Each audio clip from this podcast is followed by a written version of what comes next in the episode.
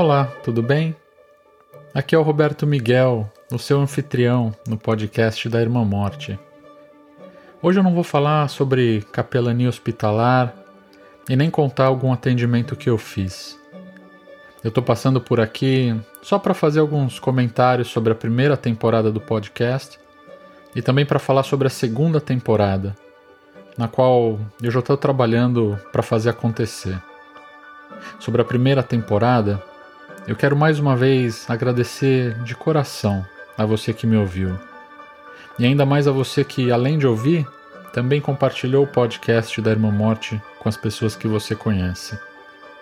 Vocês foram responsáveis por colocar o podcast da Irmã Morte entre os top 5% dos podcasts mais ouvidos em nível global, segundo o site Listen Notes que é uma ferramenta de busca e análise dos mais de 2 milhões de podcasts que existem no mundo.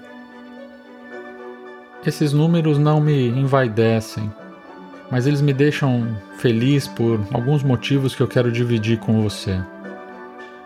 Em primeiro lugar, porque saber que eu estou falando e que tem alguém me escutando diminui consideravelmente a solidão que eu sinto fazendo o que eu faço. Eu sei que a doença e a morte são assuntos sobre os quais a maioria das pessoas não gosta de falar e nem mesmo de ouvir. Eu entendo e respeito isso, silenciando e guardando para mim as minhas vivências e experiências. Só que existem coisas que de alguma forma eu preciso processar interiormente, digerir e às vezes compartilhar com alguém. Isso começa já no processo de pensar e escrever os, os episódios do podcast da Irmã Morte. Processo esse que muitas vezes foi acompanhado e permeado por lágrimas, sorrisos e algumas sensações que eu experimentei quando eu vivi as experiências que eu narrei nos episódios. A gravação do texto que chega até você na minha voz, de certa forma faz de você que me ouve a minha capelã, ou meu capelão. Aí do outro lado, é você quem me ajuda a levar essa minha carga, ao se fazer voluntariamente disponível para mim. Muito obrigado pela sua generosidade. Outro motivo da minha alegria tem a ver com as inúmeras mensagens que eu recebi durante esses seis meses, de pessoas que eu já conhecia antes e de pessoas que eu acabei conhecendo depois da criação do podcast. Muitas dessas mensagens foram de pessoas que se sentiram confortadas, curadas ou tocadas de alguma forma pelos relatos que eu narrei. O que confirma o que eu vejo acontecendo dentro dos hospitais. Falar sobre a morte e contemplar a morte, sem tratá-la como inimiga, pode diminuir a nossa ansiedade e os nossos medos. Pode ajudar a cicatrizar algumas feridas e também a ressignificar a nossa vida tornando-a mais plena. Agora, depois desses dez episódios da primeira temporada, cada um deles com aproximadamente meia hora, o que é bastante, eu entendo que é momento de fazer algumas mudanças para a segunda temporada. Por isso, ao invés de continuar contando as minhas histórias, eu decidi convidar algumas pessoas para contarem as suas histórias e partilharem conosco os seus ensinamentos. Eu não vou falar agora os nomes desses meus convidados, mas alguns deles fizeram parte dessa minha caminhada, me ensinando, me ajudando e me apoiando.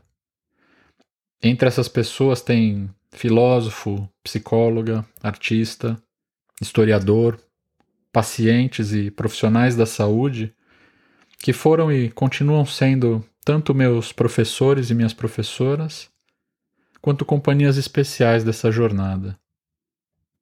Esses meus convidados vão continuar refletindo conosco sobre alguns dos temas tratados nessa primeira temporada, como sofrimento, medo, morte e renascimento, saúde e doença, autoconhecimento, espiritualidade e também amadurecimento espiritual. O objetivo desse meu convite, naturalmente, não é para que essas pessoas confirmem ou reafirmem as coisas que eu falei durante a primeira temporada.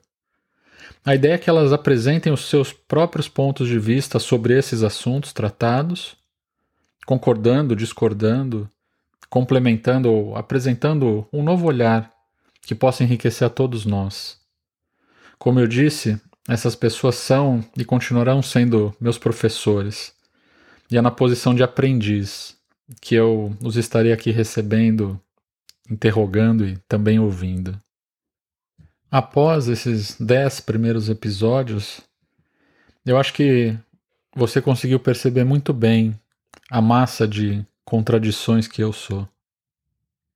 E eu fiz questão de evidenciar isso, te contando em meio aos relatos dos meus atendimentos sobre a minha sombra, a minha doença, meus momentos de medo e de dúvida, minha cegueira espiritual e minhas inúmeras fraquezas e limitações com as quais eu continuo me deparando continuamente, todos os dias. Isso me serviu e vai continuar me servindo aqui a um duplo propósito.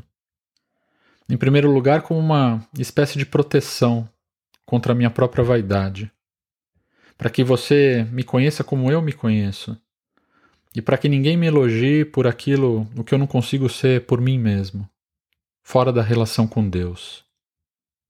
É somente nessa relação que eu consigo suportar esse fardo, porque o Cristo que vive em mim é quem agora leva sobre si os nossos pecados, nos justificando. Sabendo-me justificado por amor, eu posso também carregar o peso dessa glória, que é o Espírito de Deus dentro de mim. Em segundo lugar, eu procurei evidenciar tudo isso para que você não apenas conheça a mim, mas, sobretudo, para que você conheça a si mesmo e perceba que os perigos que eu enfrento e os meus pacientes enfrentam são os mesmos perigos que você também enfrenta. Quando eu falo aqui de pecado, eu penso menos em uma realidade individual, que eu não nego, e mais numa realidade coletiva, na qual todos nós estamos inseridos e, de muitas maneiras, aprisionados. O que, assim como eu tenho buscado fazer, seguindo o caminho proposto e ensinado por Jesus, você também morra para ressuscitar.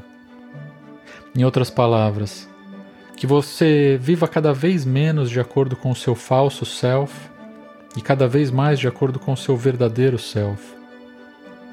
Isso só acontece na relação, em relação com Deus e também com desejo e um esforço intencionais da nossa parte de permanecer nessa relação, que assim como num casamento, deve ser sustentado tanto na alegria quanto na tristeza, e tanto na saúde quanto na doença, até que a última morte nos una a Deus por toda a eternidade.